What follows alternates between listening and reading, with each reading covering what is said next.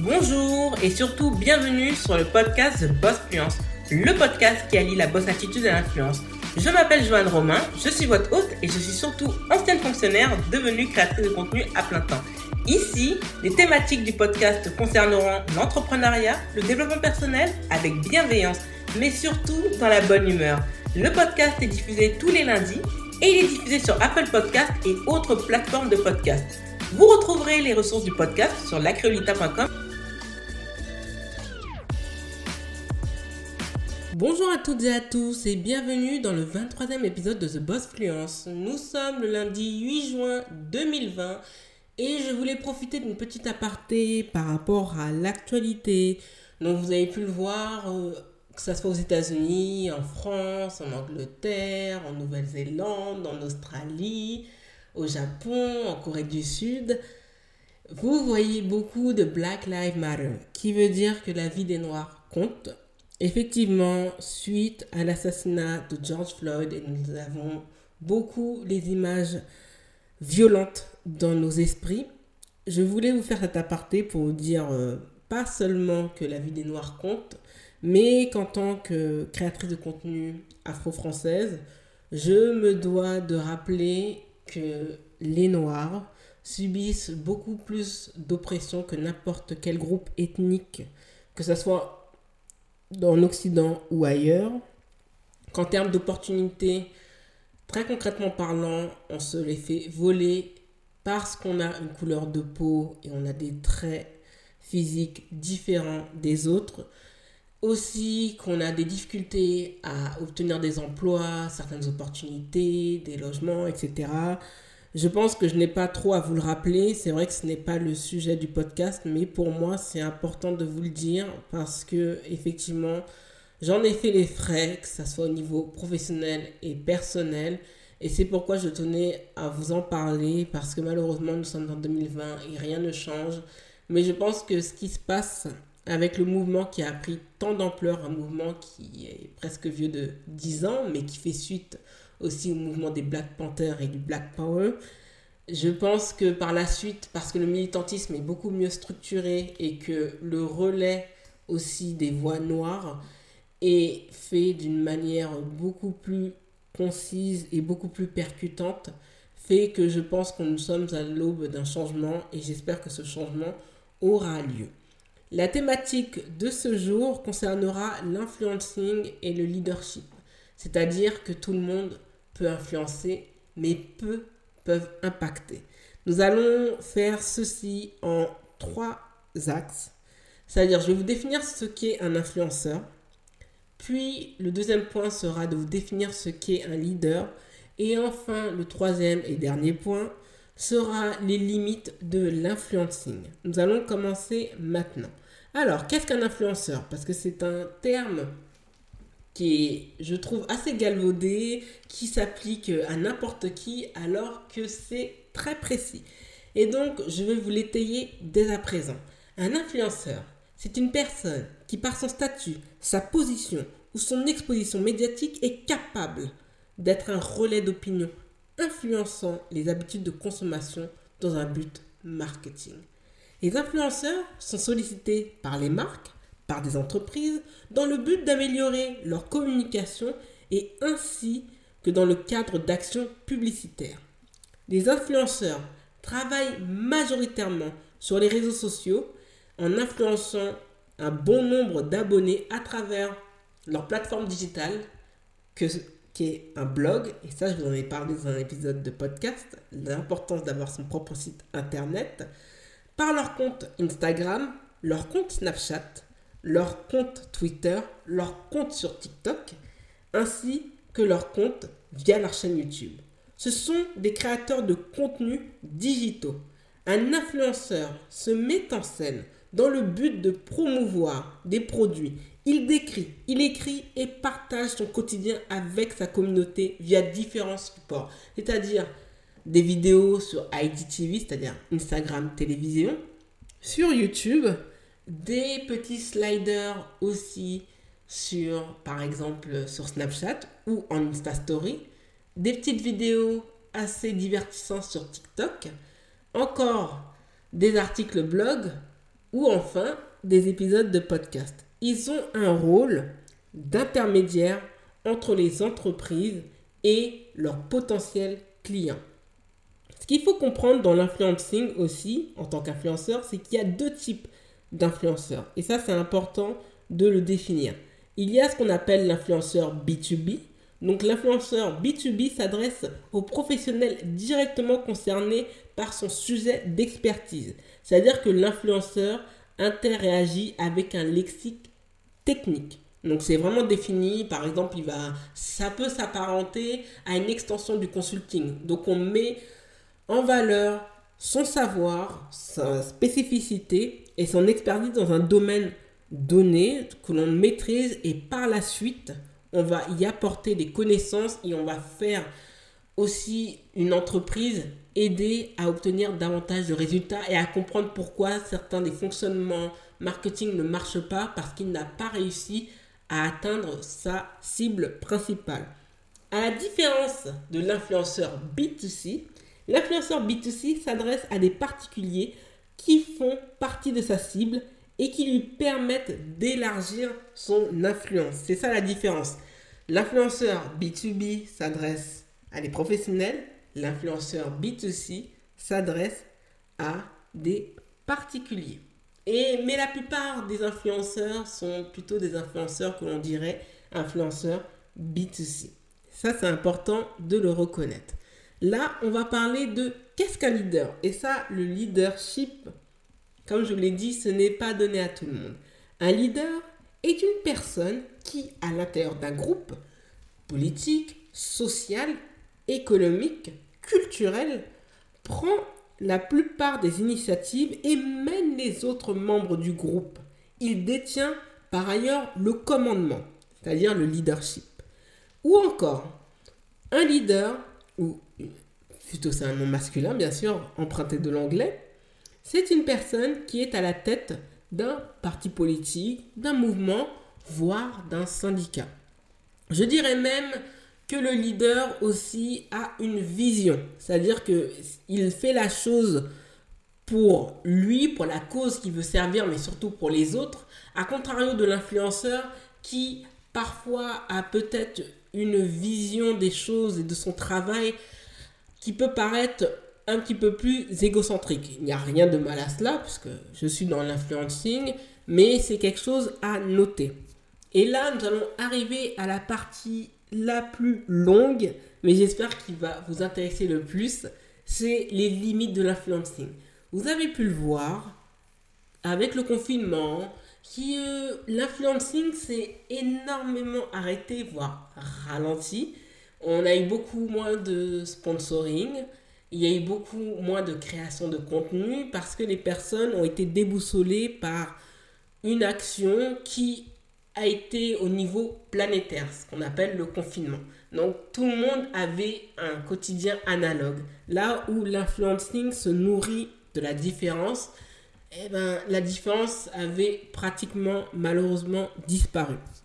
Et quand je vous parle des limites de l'influencing, c'est que beaucoup d'influenceurs, à mes yeux, s'apparentent à des conseillers ou des conseillères de vente. C'est-à-dire qu'ils ne proposent plus vraiment de contenu, ils ne se contentent seulement d'appâter leur cible et de leur proposer de la vente, de leur proposer, voilà, j'ai un code promo, venez l'acheter. Il y a quelque chose qui s'est perdu dans l'influencing que je pourrais considérer de substance. Qu'est-ce qu'on apporte aux gens? Est-ce que le contenu que l'on crée peut leur rendre service? Est-ce que ça peut les changer ou non? Et l'influencing peut être, entre guillemets, corrompu par euh, les sommes amassées ou autres, c'est détaché des gens. On a pu le voir euh, sur euh, les réseaux sociaux en 10 ans. On est passé du conseil, du do-it-yourself à juste une avalanche de codes promotionnels où on incite les gens à surconsommer, à acheter davantage des choses dont ils n'ont pas réellement besoin. Et cette période de confinement a rabattu tout sur la carte. On s'est posé la question de savoir en fait qui on suit. Suit-on des personnes dont le contenu est intéressant? Suit-on des personnes parce que on les suit par mimétisme, parce que tout le monde les suit? Et ça, c'est important. Quand je parle des limites de l'influencing, c'est que beaucoup ont été perdus parce que les marques en fait ont arrêté de faire du prospect, ont arrêté surtout de faire de la pub et faire du sponsoring. Donc tout ce monde a été déboussolé. Et à mes yeux, et j'en parlais avec des collègues influenceurs, je pense qu'on va basculer avec ce qui se passe, avec la crise économique qui nous attend et qui nous pend au nez malheureusement, la crise aussi écologique qui s'y apparente, ça va vraiment tout rabattre sur les cartes et surtout sur la table, en sachant que on va se dire est-ce que j'ai vraiment besoin d'acheter ce sac de luxe? Est-ce que j'ai besoin de changer ma voiture tout le temps? Est-ce que j'ai besoin de changer mon téléphone portable tous les ans? Est-ce que cela est utile? Sachant qu'on va se poser la question de si ça ne va pas contribuer à détruire l'environnement qui est déjà fragile. On se rend compte que le minimalisme, pardon, ce n'est pas quelque chose qui est, euh, qui est bobo ou qui peut s'apparenter à quelque chose que les personnes dites pauvres sont contraintes de faire, mais c'est quelque chose qui peut être utile, qui peut faire du bien au portefeuille, qui peut faire du bien à l'esprit, qui peut faire du bien euh, dans sa tête. Ça rabat vraiment les cartes.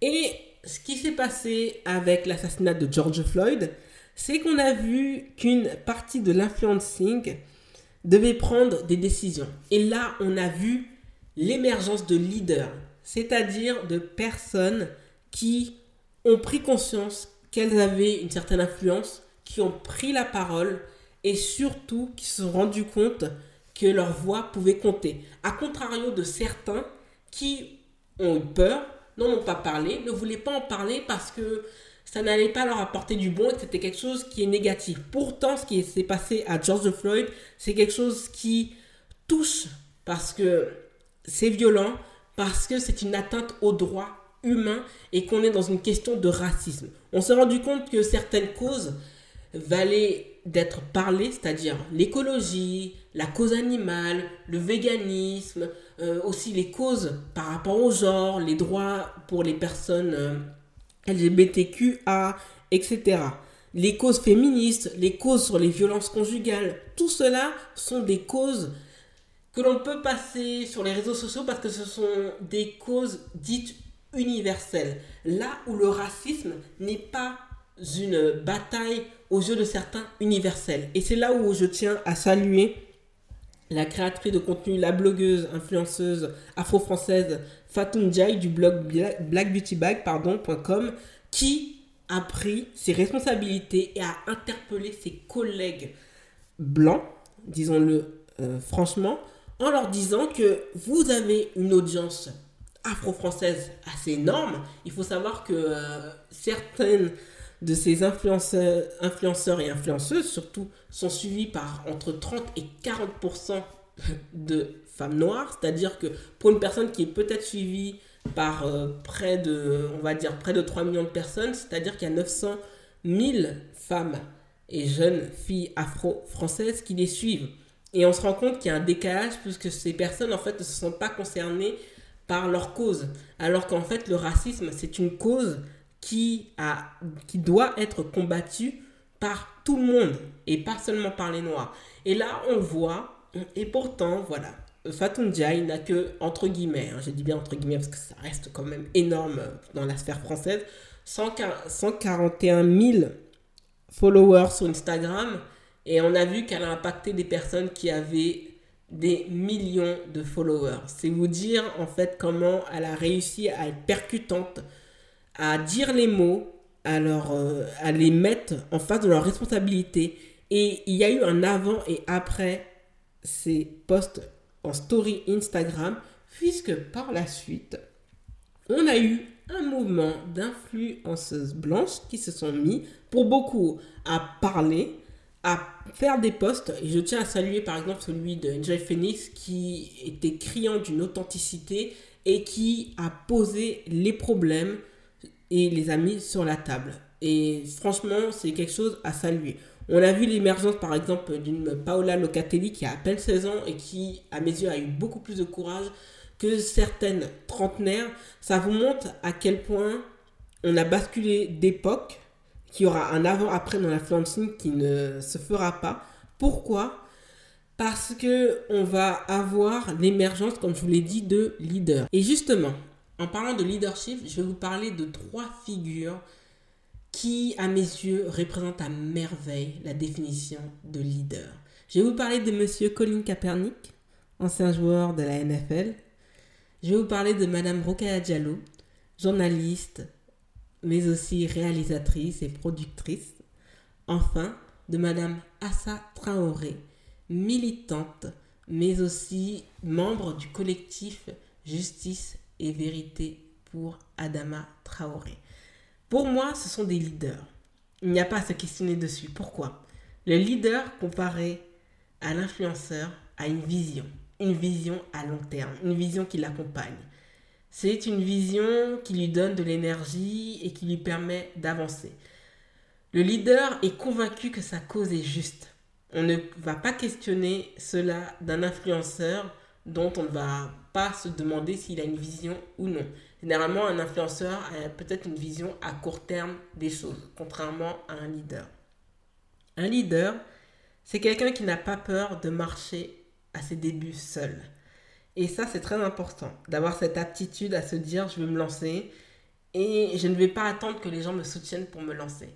Là où l'influenceur va avoir des craintes à se lancer, va retarder, va, va tourner en rond et va se dire si ce qu'il fait est bon ou pas.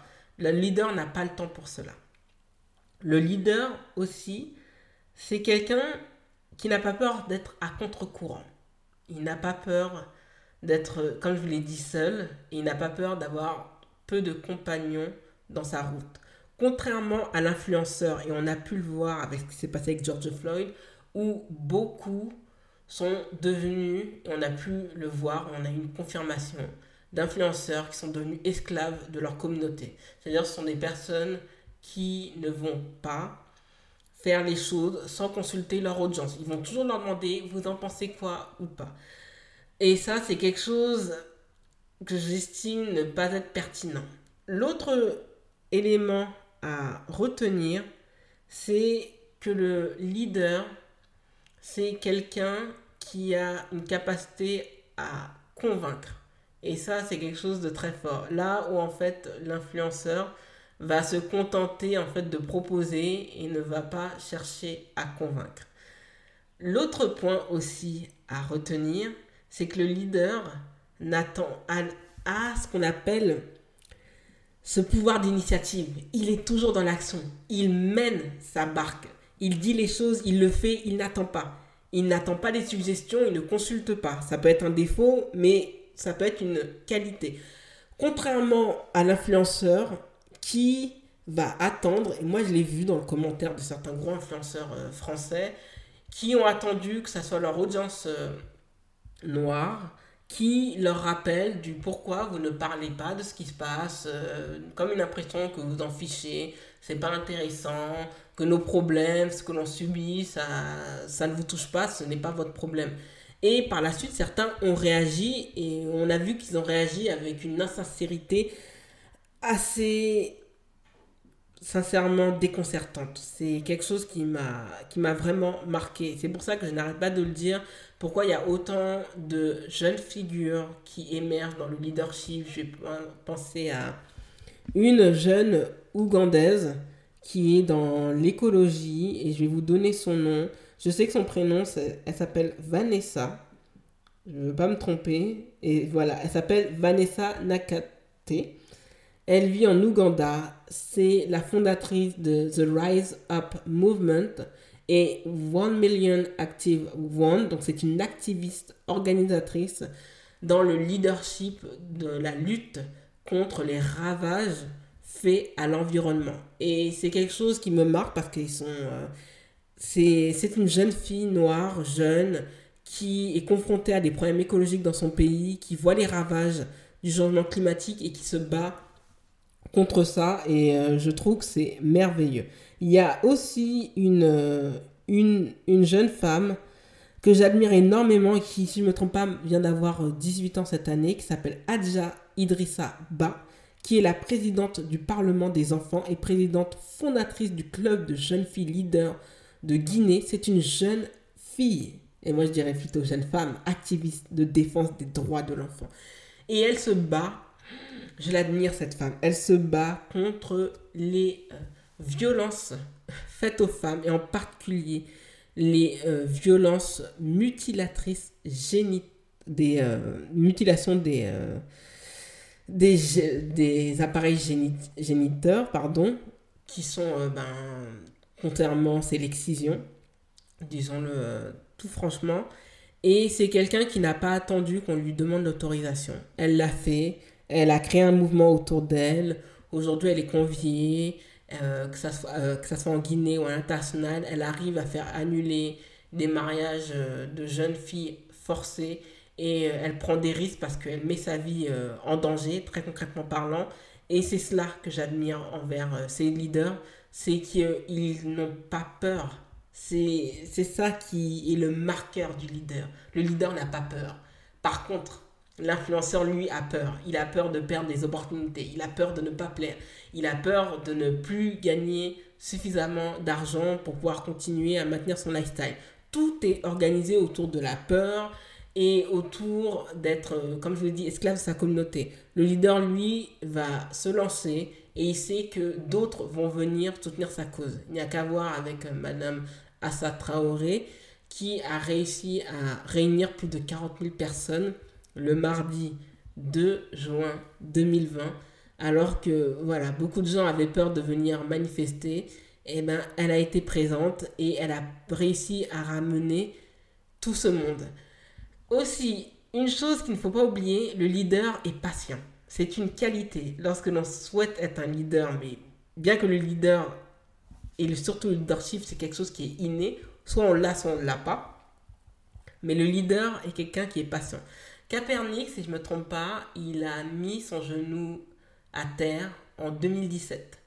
Et aujourd'hui, vous voyez, en 2020, on a quand même le président de la NFL qui se rend compte que sans les joueurs afro-américains, il n'y aurait pas de ligue de football américaine. Incroyable, hein cela montre que Capernic avait raison de fil des vues. Madame Assa Traoré hmm, a attendu, et tout le comité Justice et Vérité pour Adama Traoré ont attendu des années. La mort de son petit frère a eu lieu en juillet 2016 et c'est en 2020, avec tout ce qui s'est passé avec les Gilets jaunes ou autres, que les gens ont reconnu que oui, il y avait des violences policières et que oui, elles n'existent, elles n'existent pas dans une autre dimension, elles existent bien dans notre époque. Et cela, en fait, pourtant, on a dû la décourager, on a dû lui dire, mais dans tous les cas, c'est sans espoir, euh, c'est fini pour toi. Non, elle s'est battue, elle s'est battue, et aujourd'hui, le temps est en train de lui donner raison. Parlons de Madame Rokaya Diallo. Madame Rokaya Diallo avait fait la cérémonie il y a bon, euh, il y a bon Howard. On s'était beaucoup moqué d'elle à l'époque. Euh, on se disait qu'elle était peut-être une illuminée, que ce combat ne servait à rien.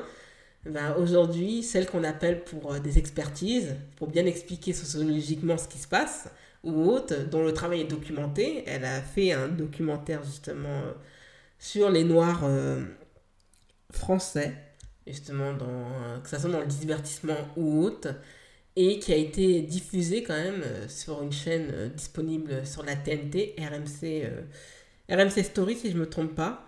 Et voilà, tout ce travail de près de 20 ans qui est récompensé récemment. Tout cela vous amène à vous donner par la suite une légitimité parce que oui, vous êtes lancé en premier, parce que oui, vous avez pensé que votre cause était juste et parce que oui, vous saviez que vous allez avoir raison et que le temps, le temps pardon, allait vous donner raison. Contrairement à l'influenceur qui vit dans, une, dans, des, dans des phases spatio-temporelles et qui s'adapte. Il, il ne il n'a pas la maîtrise de son temps. C'est le temps qui lui dit ce qu'il doit faire ou non, et par la suite, il s'adapte.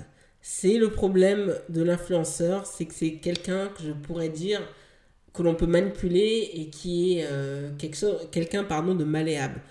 Contrairement au leader qui, lui, tout est carré et on ne va pas le faire diverger euh, du chemin qu'il veut emprunter. Il ne va pas aller bifurquer ailleurs. Il travaille pour et il met tout en main pour que tout marche et pour sa cause dont il s'est tant battu soit respectée, légitimée et surtout incluse dans tous les combats. Et c'est cela dont je voulais vous faire prendre conscience aujourd'hui sur les personnes que vous devez suivre sur les réseaux sociaux. Faites attention, il y a des personnes dont, qui sont intéressantes à suivre et d'autres qui ne le sont pas. Et surtout, prêtez attention aux personnes qui ne seraient pas capables de soutenir ou suivre vos combats. C'est très très très important. On ne vous dit pas qu'il faut suivre que les personnes qui pensent comme vous, qui ont la même couleur de peau que vous, mais par la suite, ne soyez pas étonnés que les personnes qui ne partagent pas vos combats ou qui ne partagent ou ne vivent pas vos souffrances ne sont pas capables de vous soutenir par la suite. Et ça, c'est très important. Et c'est pour ça que j'incite toujours les gens sur les réseaux sociaux, dès que le contenu d'une personne ne vous plaît pas, posez-vous des questions si par la suite vous, êtes, vous avez la force de continuer à les, euh, à les soutenir et à les suivre. Et surtout, préoccupez-vous des causes qui les animent. Si les causes qui les animent ne vous intéressent pas, il serait temps peut-être d'activer le bouton unfollow et de vous mettre à suivre des personnes dont le contenu pourrait davantage vous plaire. Nous sommes arrivés à la fin de l'épisode. Merci de l'avoir écouté jusqu'au bout. N'hésitez pas à vous abonner au podcast Boss Fluence sur Apple Podcast et d'y laisser un avis 5 étoiles. Vous retrouverez l'actualité du podcast sur Instagram et Twitter avec l'identifiant TheBossFluence en un seul mot. Et The Boss Fluence est aussi présent sur YouTube. N'hésitez pas à partager le podcast autour de vous. Merci et à lundi prochain pour un nouvel épisode.